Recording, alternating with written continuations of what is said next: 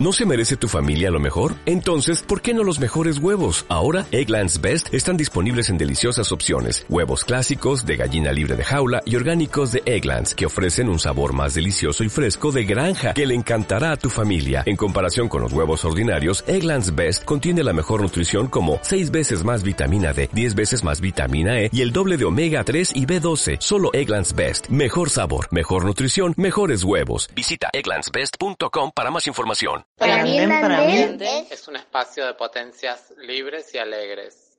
que se puede hacer de todo. es descubrir. Donde podemos hacer muchos amigos, divertirnos, hacer cerámica y, y divertirnos. Y, y también aprender mucho y jugar. El andén para mí es aprender. Para mí, el andén es familia. Para mí el andén es un pulmón. Para mí es la combinación perfecta entre mate, cerveza, amigos y familia. También es un lugar donde tengo ami- amigos y donde puedo decir un montón de cosas, cualquier cosa. El andén es para mí un espacio en el que puedes compartir con un montón de personas, confiar. eh, pueden sonar como palabras sueltas y armadas, pero la verdad es que es un lugar cómodo, un lugar donde podés eh, caer con propuestas y formar parte desde el primer día. Es un espacio que espero que se sostenga en el tiempo y que la verdad eh, las personas que forman parte eh, te abren las puertas de su corazón y no te dan más ganas de salir de ahí. Para mí el andén parece, parece como una escuela de gimnasia. Para mí el andén es un lugar para divertirse y hacer amigos. Para mí es divertir, diversión. Y el andén es como una segunda casa, algo así. Y está buenísimo. Aguante el.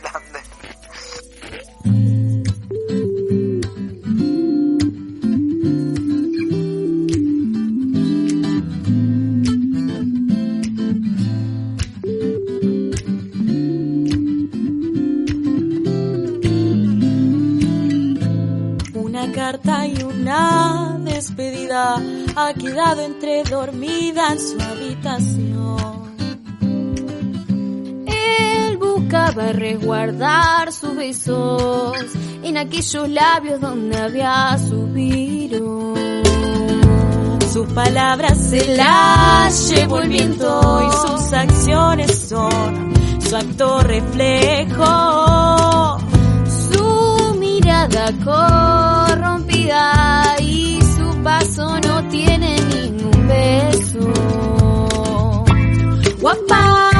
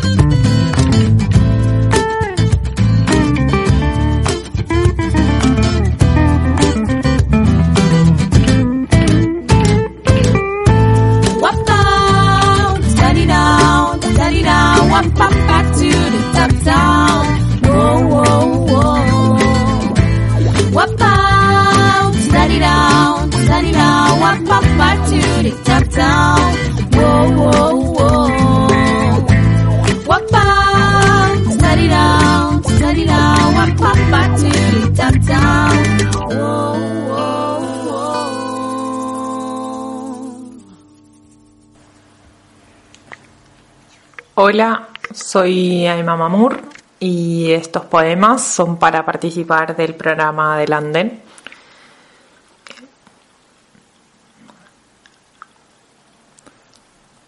Las huidas de no ver, los ojos perdidos, ni los asaltos de calle, las revoluciones pendientes y las que vienen llegando, las renuncias que esperamos, los brazos en alto, el pueblo y las mujeres en lucha, una política del pecho adentro, porque es difícil describir. La carne, el cuerpo, los muertos, las heridas, los nacimientos, la poesía no es un panfleto, me digo, la poesía no es un panfleto, me repito, y la calle es un papel que espera ser tomado por las letras.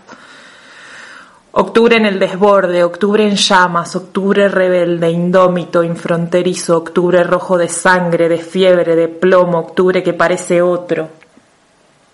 Octubre, margen y dolor, octubre, galáctico, planetario, impulsivo, improvisado, expectación, llamado, palabra, asamblea, octubre solidario. Aunque nunca me gustara esa palabra del todo. Octubre, en caliente primavera inflorecida, un octubre en aras de combate ardiente, afiebrado, piedra, canción, revuelta, acción.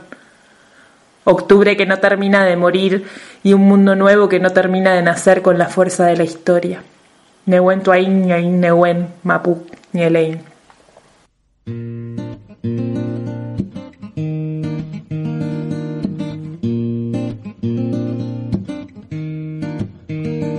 Descubre el viento, el tiempo, el movimiento, la montaña, la laguna, temprana intensidad. Y la frontera respirando frío, tu sol junto al mío, mira el baile,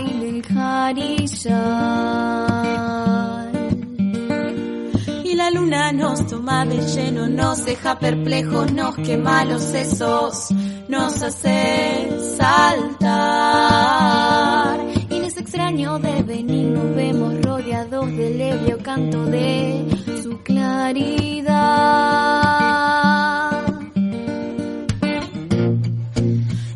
Como el ave que volando lejos, yo voy viajando en su reflejo, porque esta noche voy a ser espejo y transformarme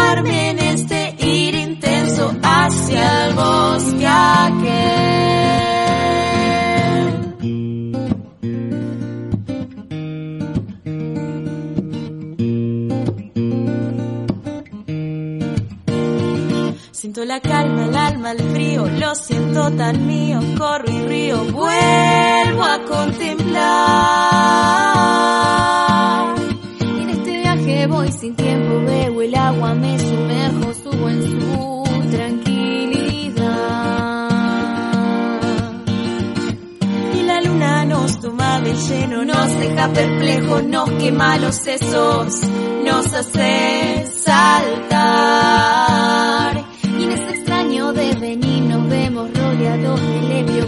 de su claridad.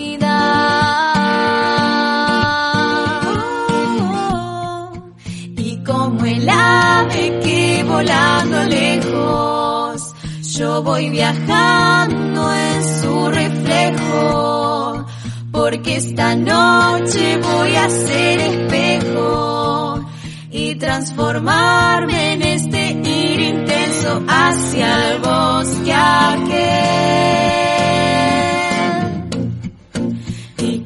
El ave que volando lejos, yo voy viajando en su reflejo, porque esta noche voy a ser espejo y transformarme en este ir intenso hacia el bosque aquel.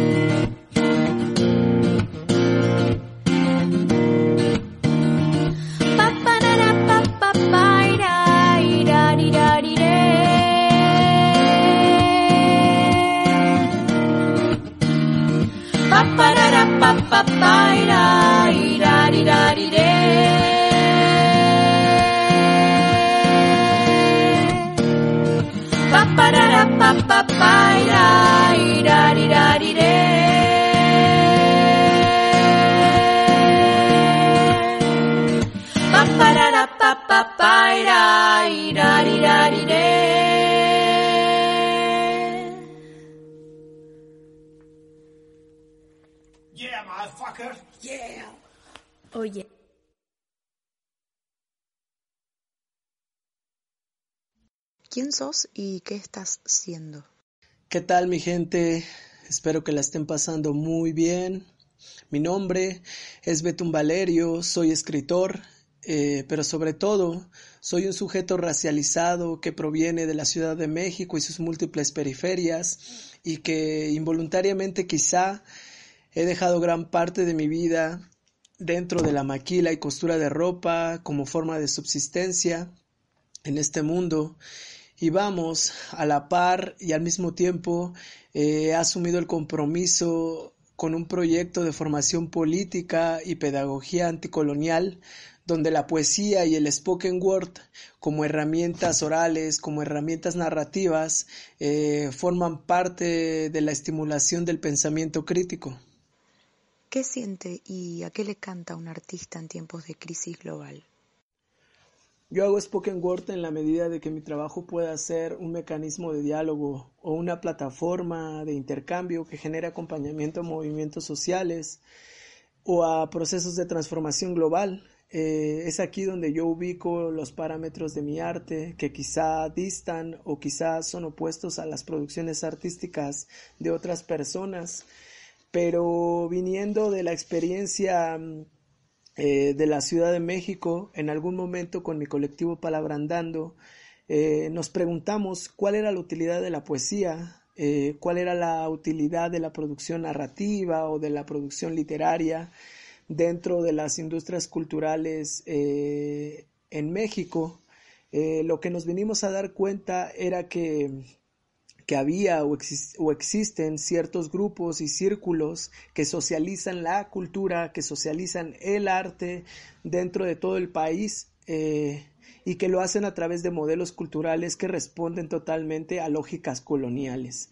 Es decir, desde quién produce el conocimiento, cómo se produce el conocimiento, qué es lo que se produce y quién va a recibir ese conocimiento. Para nosotros fue importante entender eh, que el escenario cultural en México estaba ligado o está ligado a narrativas totalmente hegemónicas, donde cualquier producción cultural o cualquier producción artística, narrativa, literaria, eh, puede ser un lugar más donde se reproducen eh, las ideologías más perversas, dominantes, las ideologías más clasistas o racistas y desde ese desde ese desde esa comprensión eh, junto con mi colectivo Palabrandando que, que busca una autonomía educativa eh, nos dimos a la tarea de de crear otras plataformas eh, que nos llevaran a vincular la experiencia de diferentes personas y diferentes comunidades que no han tenido acceso precisamente a la palabra o a otro tipo de cultura que no esté normada por, por una hegemonía cultural en la Ciudad de México. ¿Qué es el spoken word? Contanos qué es y cómo surge Melanina. El spoken word no es otra cosa que una voz colectiva que surge en Harlem durante la segunda mitad del siglo XX, experiencia totalmente venida de comunidades migrantes y comunidades negras en el contexto de los Estados Unidos, y que al tiempo se convierte en una expresión de desahogo, en un grito de rabia dentro de la cultura hip hop. Eh, quizá lo que busca evidenciar el spoken word o reflejar son las condiciones sociales de marginalidad a las que hemos sido orillados y expuestos diversos grupos históricamente, pero sobre todo porque manifiesta una ruptura eh, importante con la poesía clásica, ya que este tipo de producción poética, narrativa, literaria o producción de conocimiento en general parte de un supuesto individualista que vendría siendo el yo me inspiro, yo escribo. Producción poética que en primer lugar eh, oculta el lugar eh, de enunciación o el lugar geopolítico que ocupa y que además se piensa al margen de cualquier experiencia comunitaria o contexto social, cosa que viene siendo totalmente opuesto a la experiencia del spoken word, ya que el spoken word precisamente nace eh, en sectores marginados, urbanos históricamente, eh, que no han tenido acceso a la educación o que no han tenido acceso a la palabra y que en este ejercicio eh, oral eh, desafía un poco los cánones establecidos de la poesía clásica para devolverle o darle un sentido, un sentido de colectividad a esta expresión. Melanina en primera instancia es un ejercicio de amor propio y de reconocimiento corporal. Es un proyecto audiovisual y de insurgencia literaria eh, que comencé en el 2015 y que materializamos eh, hasta finales del 2017. Y básicamente Melanina es un semillero verbal eh, que nace desde un espacio geopolítico atravesado históricamente por el colonialismo y que a través de la oralidad, a través del spoken word y a través de historias cortas buscamos abordar diversas experiencias sobre migración, sobre racismo, sobre identidad, sobre violencias estructurales que terminan condicionando la vida de diferentes personas y diferentes colectividades en todo el mundo. Existen dos críticas que el proyecto Melanina intenta visibilizar puntualmente. Una de ellas es hacia los estados-nación resultantes de la experiencia colonial en esta parte del mundo, porque desde la fundación misma eh, han intentado crear eh, identidades ficticias, han intentado crear identidades eh, homogéneas, nacionales, que al final de cuentas terminan por, por borrar o invisibilizar la multiplicidad de identidades en este mismo territorio llamado México. México principalmente es un proyecto de nación que fue fundado a través del exterminio y la exclusión de las poblaciones de color, indígenas y negras, eh, pero no solamente en el imaginario racial de, de esa república criolla naciente, sino a través de la violenta narrativa del mestizaje como trampolín hacia una incipiente nación menos indígena y negra, es decir, hacia una nación eh, mucho más blanca, eh, así fuera a través del exterminio de, de estas poblaciones. Otra de las cosas que el proyecto Melanina intenta provocar es un ejercicio permanente de recuperación de la memoria y de disputa de narrativas eh, frente a la cultura popular hegemónica en México, ya que ésta se ha distinguido por priorizar la experiencia de la gente blanca eh, esto no se limita en términos territoriales a México o a toda Latinoamérica, eh, sino que parte de una perspectiva global donde pareciera que la vida y la muerte de la gente en Occidente, de la gente de Europa y principalmente la gente blanca eh, es importante, es la que importa y es la que se universaliza a través de imágenes, a través del cine, a través de la música, a través de las noticias, dejando de lado la experiencia eh, de las comunidades eh, afroindígenas alrededor del mundo, eh, que solamente se limitan a, observar cómo nuestra propia experiencia no tiene ninguna visibilidad e importancia en este sistema global. Betún, ¿cómo será el mundo y el tiempo nuevo que nazca de nuestras artes y luchas?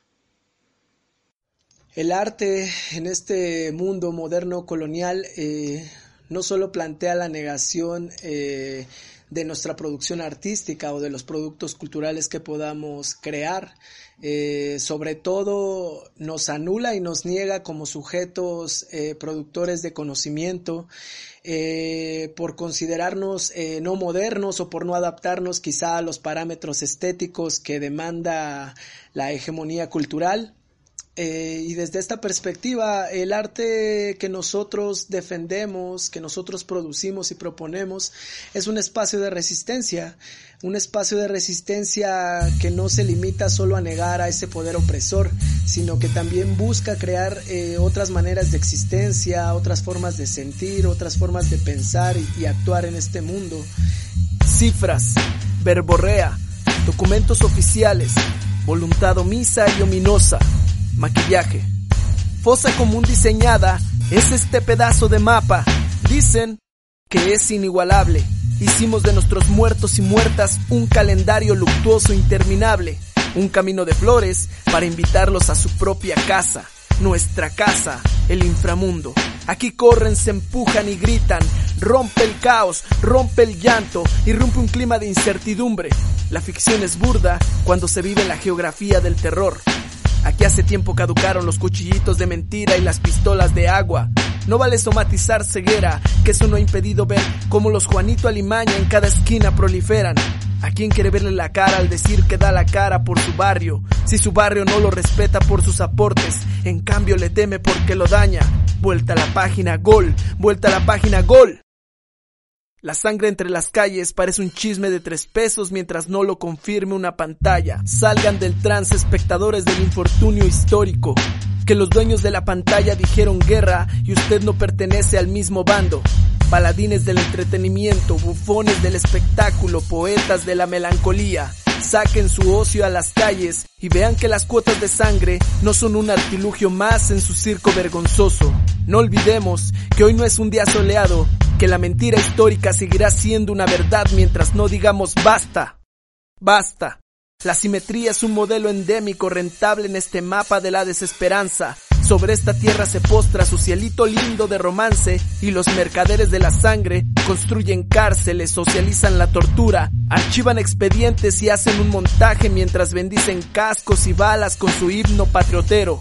Poder, dinero, sangre, violencia, impunidad y despojo. La libertad de expresión bajo cerrojos. Abre los ojos y ve la precarización permanente de la vida, donde jóvenes somos el caldo de cultivo porque no existen salidas. En este vaivén de transporte público, el saque lo que tenga es cosa de todos los días. Perfiles delictivos nos señalan hace tiempo y declarar alerta en la tierra de la impunidad no nos quita el desaliento.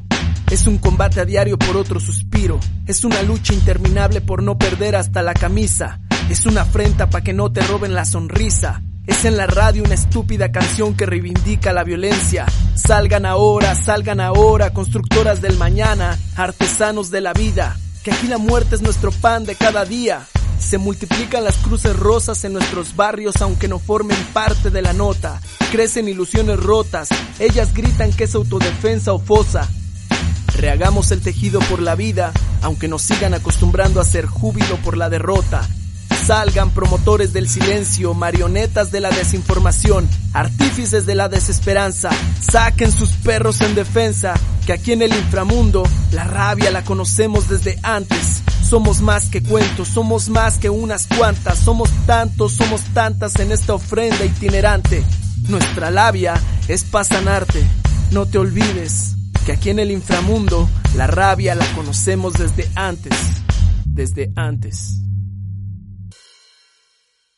Mi nombre es Victoria Lagos, soy licenciada en expresión corporal y especialista en educación sexual integral. Trabajo hace cuatro años acompañando a la Asociación Civil Infancias Libres, primera en Argentina en acompañar a niños, niñas y sus familias eh, en la experiencia trans, eh, trans travesti. Y bueno, desde ese espacio coordino eh, el grupo de niñez que van desde los cuatro años hasta los once y eh, colaboro también con el grupo de adolescentes. Gabriela Mancilla, que es la creadora de esta asociación, eh, es también la mamá de Luana, la primera niña trans eh, en obtener su DNI sin un proceso judicial en el mundo, gracias a, la ley de identidad de género eh, en nuestro país y gracias a la incansable lucha de su mamá y sobre todo a la posibilidad de haber escuchado a su hija, de haberla abrazado eh, esta experiencia, esta historia está en el libro Yo Nena, Yo Princesa, Luana, la niña que eligió su propio nombre. Desde este espacio y desde esta experiencia surge este libro que, escribo eh, y que si bien eh, escribo yo, es, tiene un contenido absolutamente colectivo porque está basado en, en diálogos con, las mamás, con, sus familias eh, y, sobre todo eh, está hecho en la conciencia de la importancia de brindar visibilidad a su existencia, a sus corporalidades en la escuela desde la educación sexual integral, tratando de romper con el binarismo, de ser hombre o ser mujer y lo que implica físicamente para la sociedad ser hombre y ser mujer, ser leídos y leídas, ¿no? como hombres y como mujeres, no solo en sus genitalidades, sino eh, en sus vestimentas, en sus acciones, en sus juegos, eh, en su apariencia. Y corremos el riesgo de que se invisibilicen y la invisibilidad y el no nombrar eh, acarrea muchísimas violencias. Este libro, eh, llamado Amar mi cuerpo, Relatos para crecer en la diversidad, eh, tiene, como base fundamental los preceptos que Gabriela transmite y que tienen que ver con que ningún cuerpo es el equivocado. Durante muchísimo tiempo se ha hablado de un alma encerrado en un cuerpo que no es, eh, o cuerpos equivocados que deben adecuarse. Pues nosotros decimos que no, que justamente aquí lo que hay que visibilizar es que existen muchos más colores que dos, que existe mucho más que, dos mundos donde encajar. Eh, y de esta manera Necesitamos que la sociedad comprenda y que nuestros niños y niñas trans también abracen sus cuerpos y, lo que en ellos sucede y, desde ahí poder eh, resistir a la, cantidad de violencias y a la normalización que, a los que somete la sociedad para poder reconocerles. En ese sentido, este libro contiene cuatro relatos un relato, el primero, es el de una mamá que le habla a su hijo trans, a su niño, masculinidad, transgénero, eh, sobre la menstruación, sobre su ciclo, sobre la menarquía y, y sobre la posibilidad de integrar este evento sexual eh, fundante de, la sexualidad y la, percepción y, el sentir y el cuidado y la salud del propio cuerpo con la edificación de su identidad. Cuando nos enseñan que la menstruación es eminentemente un rasgo femenino y de mujer y son muchísimas las, las personas en el mundo que menstruan y que no necesariamente se identifican con el género mujer. De esta manera, este cuento, relato, abre eh, esta, esta, gama de, otros. Eh, hicimos este primer cuento charlando mucho con, con, su mamá, con la mamá de este niño. Eh, el cual es inspiración para este relato, los diálogos, en base al trabajo que hacemos en la asociación, jornada a jornada, creando nuestra propia educación sexual integral.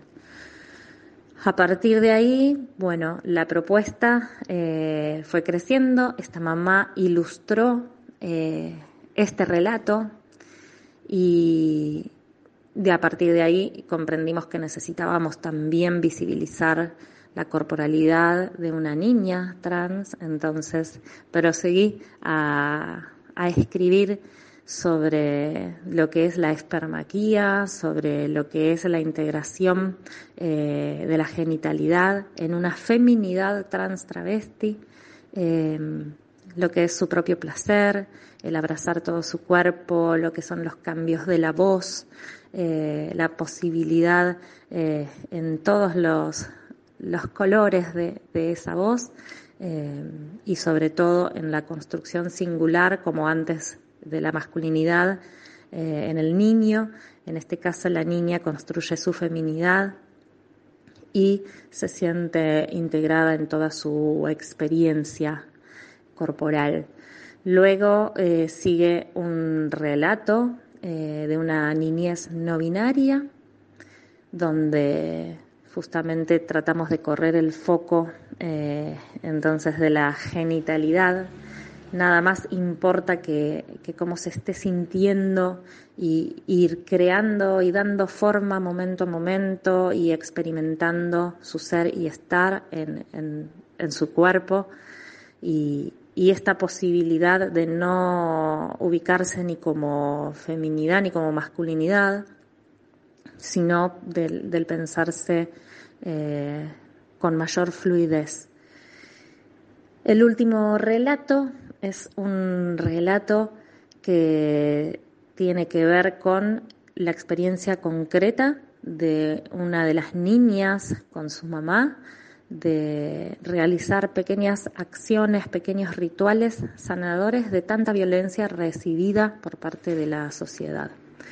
Eh, entonces es el relato que cierra, que además vincula eh, la experiencia de sentirse parte de la naturaleza, por lo cual con este libro y con, esta, y con estos relatos también eh, queremos dejar de separar las corporalidades trans de la naturaleza y también dejar de concebir a la naturaleza o de pensarla en la traducción de lo que es eh, el biologicismo y la interpretación biologicista y binarista y moralista, religiosa, de, de qué es lo natural y qué no.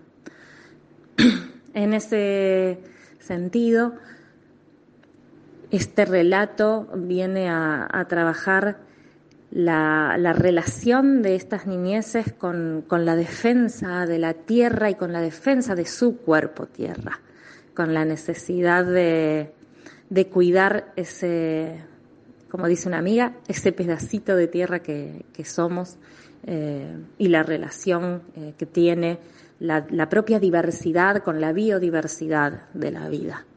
Así que bueno, esperemos que prontito tengamos este libro, Amar mi cuerpo, relatos para crecer en la diversidad. Un trabajo conjunto eh, de todos quienes hacemos infancias libres, con ilustraciones de maravillosas personas que, formamos parte del espacio, algunas mamás, papás, docentes, eh, familiares. Bueno, es un libro hecho con muchísimo, muchísimo amor.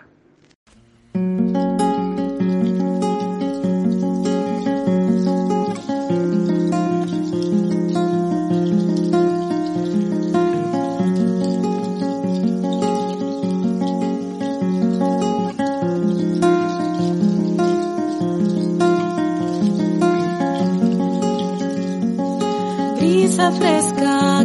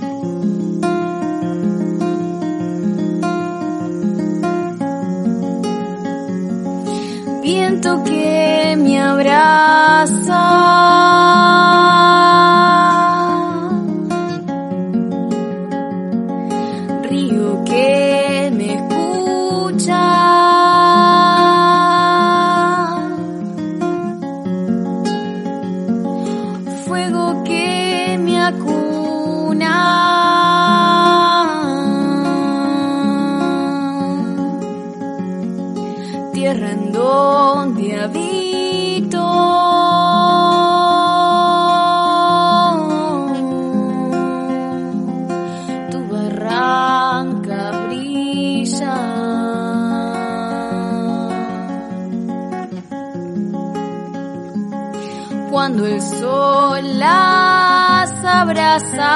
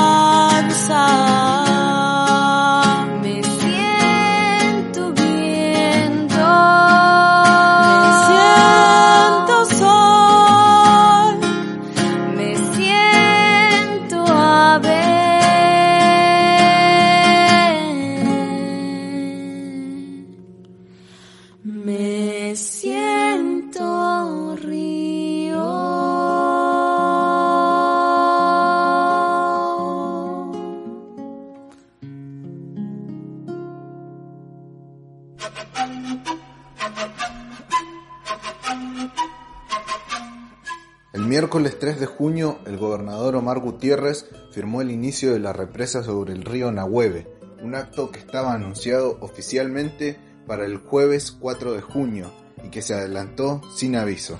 Una acción más que se suma a toda la trama oscura y engañosa que viene llevando el gobierno provincial en torno a la represa, un embalse o represa que inundará chacras e implicará el traslado de pobladores del lugar, así como rotura y destrucción de cuadros y chacras productivas en el trazado del canal de 4 kilómetros que se proyecta construir para derivar la mitad del caudal medio del agua hacia una central hidroeléctrica. El Nahueve, como todos los ríos de la cuenca del Neuquén, vienen sufriendo reducciones de sus caudales productos de la sequía y el uso descontrolado de sus aguas, por lo cual vemos en riesgo la provisión de agua para las poblaciones, el microclima de la zona, la vegetación y las costas río abajo. No se garantiza el caudal mínimo ecológico necesario para el funcionamiento del ecosistema. Desde la Asamblea del Agua Chaumalal también alertamos sobre el impacto ambiental que no ha sido estudiado ni presentado en profundidad respecto a la alteración de la fauna local nativa y ganadera que se genera por la fragmentación del hábitat fluvial y rutas de arreo o pasajes de animales. Entre otras cosas, el proyecto multipropósito, como es denominado por el gobierno provincial, plantea una siembra de peces dado que se van a alterar las poblaciones de percas, truchas, bagre del torrente y pejerrey patagónico, y en consecuencia otras especies de plantas, insectos y relaciones inter e intraespecíficas, ya que se ve impedido el tránsito contracorriente, así como el efecto barrera del embalse y canales para la fauna silvestre y Además, la intervención del río Nahueve y sus costas en el sitio de balneario y acceso a camping, recreación y pesca deportiva sobre el puente Nahueve y alrededores vulnera nuestro derecho al acceso a un bien de función pública para cada habitante del norte neuquino, la provincia y el país, así como la actividad de pesca.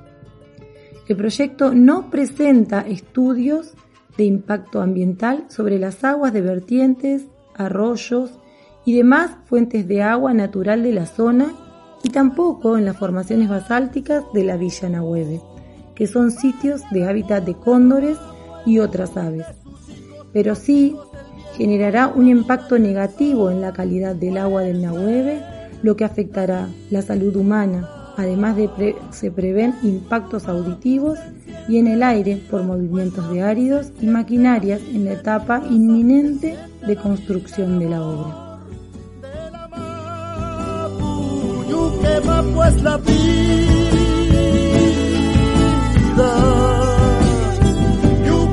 pues la vida,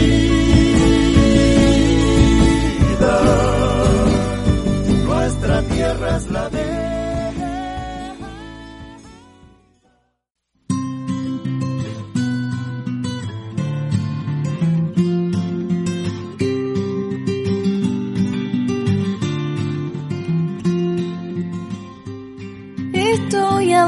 de la enramada. Estaba esperando a que me llamara. Mi presencia más que este canto, solo apreciar y disfrutar después de tanto.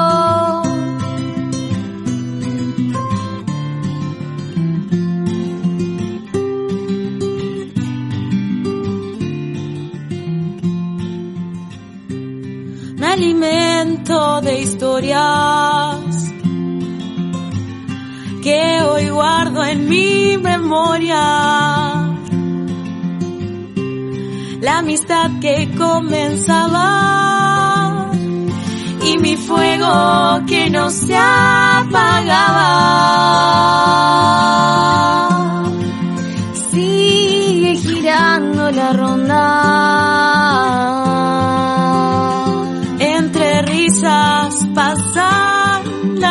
horas, el sol no quiere salir y mi fuego vuelve a resurgir.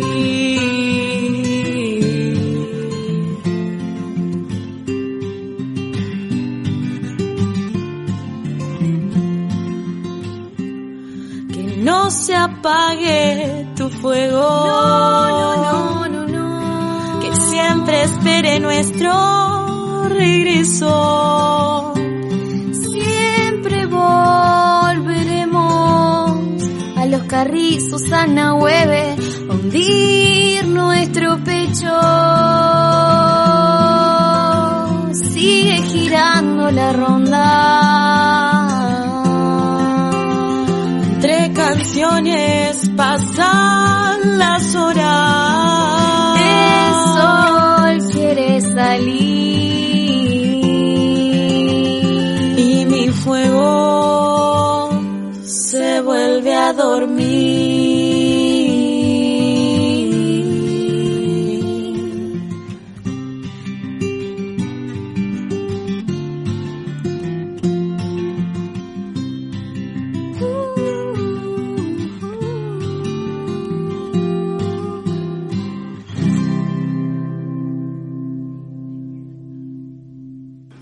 Trapos sucios. Los trapitos sucios se lavan en casa, me dijeron. Y estos trapos que lleno una y otra vez de jabón y lavo y friego, se me gastan las manos, pero los trapos sucios se lavan en casa. Y lavo y lavo y las manchas no se van, las chiquitas sí, pero las otras no. Y lavo y friego la gente me mira el vestido, las manos, la mancha, se nota. Los trapitos sucios se lavan en casa, digo. Lavo, friego, el jabón, se me rajan las manos. Los trapos sucios se lavan en casa, me dijeron, pero ya estamos tan lejos de ese lugar.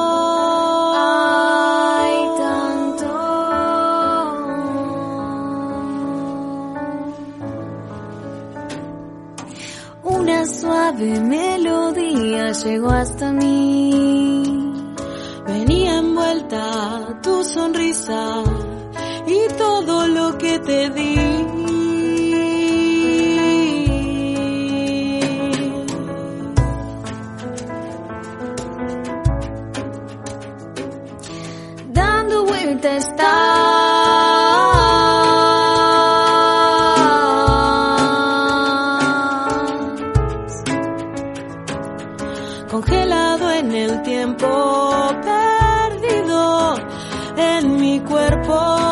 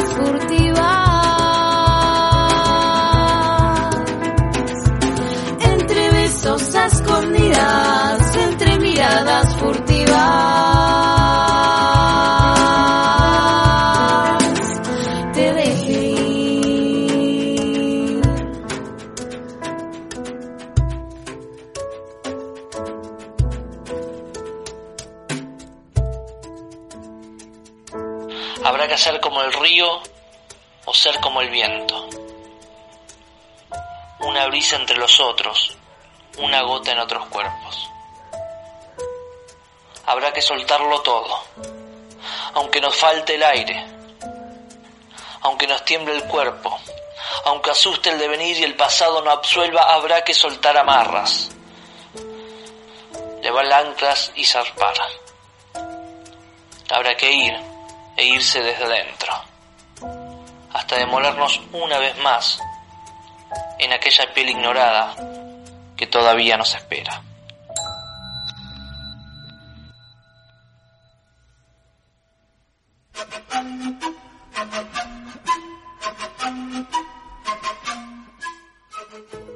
El estudio de impacto ambiental, llevado a cabo por la empresa, no indagó sobre los riesgos sísmicos que se pueden provocar por las represas o embalses en zonas de fallas, como lo es la cordillera del viento y de los Andes, por la variación de la velocidad de caudal e impacto de los saltos donde se genera energía. No se menciona tampoco el impacto sobre sitios de valor arqueológico, como el cementerio ancestral Caripil, que se encuentra cercano al área de la obra, el cual solicitamos sea declarado y protegido como patrimonio cultural. Este proyecto tan estimulado por el gobernador Gutiérrez también atenta contra la vida campesina y productores del lugar, ya que afecta un tramo de la ruta de arreo e implica el traslado de habitantes, afectando las producciones locales de frutales, pasturas, huertas, ganados, aves de corral y apicultura. Por todo lo expuesto e investigado, sabemos que ninguna represa del país y de Latinoamérica ha traído abundancia o mejor calidad de vida a las poblaciones cercanas, sino todo lo contrario, desalojos, sequía, accidentes y fuertes impactos culturales en el modo de vida han sido consecuencias relatadas en experiencias similares. Por eso decimos, La naturaleza no se represa, que se respeten las leyes de agua sobre las intervenciones en los ríos, que el agua corra libre por los ríos, Nahueve libre de represas. pues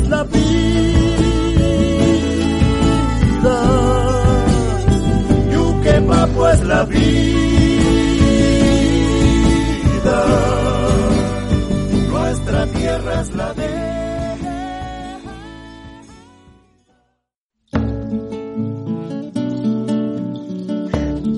Hola, somos las Entreveradas, somos de la ciudad de Neuquén. Hacemos música mestiza con raíz latinoamericana.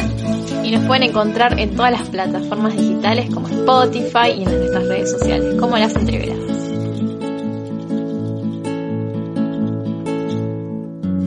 Déjame contarte cómo es todo por acá.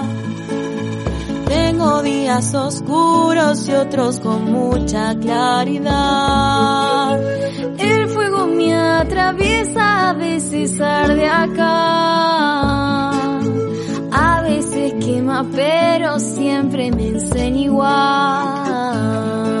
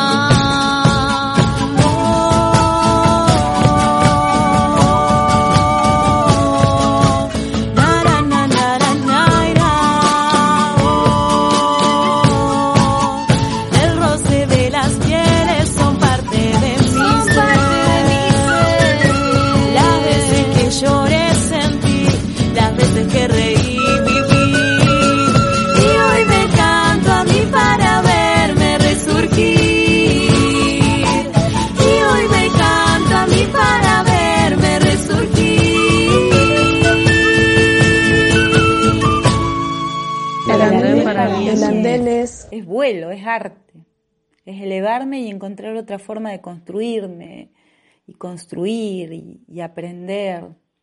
Para mí el andén es donde quiero estar. El andén para mí es danza, juego y besar a quien quiera. Es un lugar único, especial y mágico, porque allí imaginamos, jugamos y podemos ser lo que queramos. Para mí el andén es algo mágico, algo eh, único, algo único acá en la región y bueno, y algo que sobrevive a través de los tiempos con, con gente de años y con recambio que a la vez se va fortaleciendo más y más y bueno, para mí ya el andén es algo de mi parte de mi corazón. así- candombe, liberación, encuentro, una casa. El andén para mí es un espacio de lucha, de encuentro, de resistencia. Andén para mí es un espacio autogestivo de goce y resistencia. como un hogar, una segunda casa, donde podemos expresar lo que nosotros hacemos con Heterodoxa. Me he presentado varias veces con la feria y también he conocido muchas amigas, amigos, amigues y es un lugar que ojalá esté por siempre ya que es uno de los pocos espacios acá en la región que le da movida, le da espacio a las movidas culturales Es un espacio de confianza, un, un refugio de todo el sistema alienador y, y un lugar donde voy predispuesta a, a aprender siempre porque siempre te enseña de alguna u otra manera.